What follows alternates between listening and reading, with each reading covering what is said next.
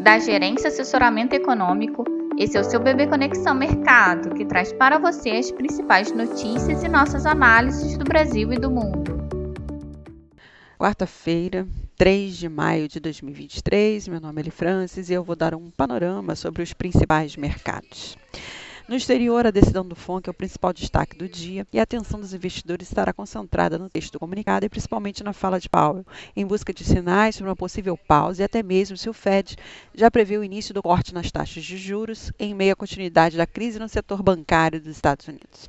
Com isso, caso as expectativas de indicação de pausa na alta dos juros se confirme sem novidades positivas para o setor bancário, as taxas dos treasuries devem aprofundar a queda e o dólar operar em queda de seus pares principais.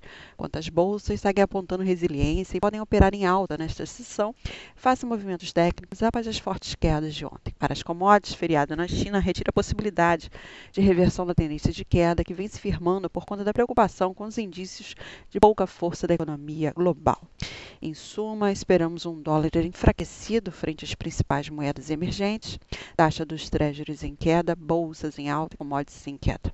No Brasil, os ativos devem seguir de olho no exterior, com os investidores em compasso de espera pela decisão do FONC às 15 horas, seguida da entrevista de Powell, mas sem perder de vista a agenda americana, que conta com o ISM de serviços e a pesquisa de empregos ADP.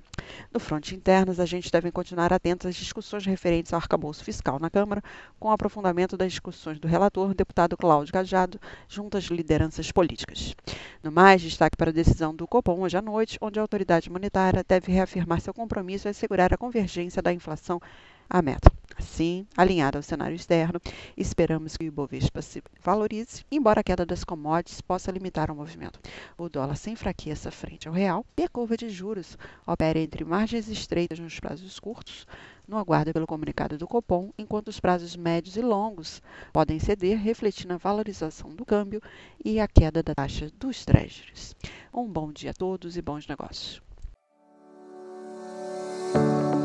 Por fim, lembramos que essas informações refletem somente expectativas e por isso a instituição não se responsabiliza por eventuais perdas financeiras.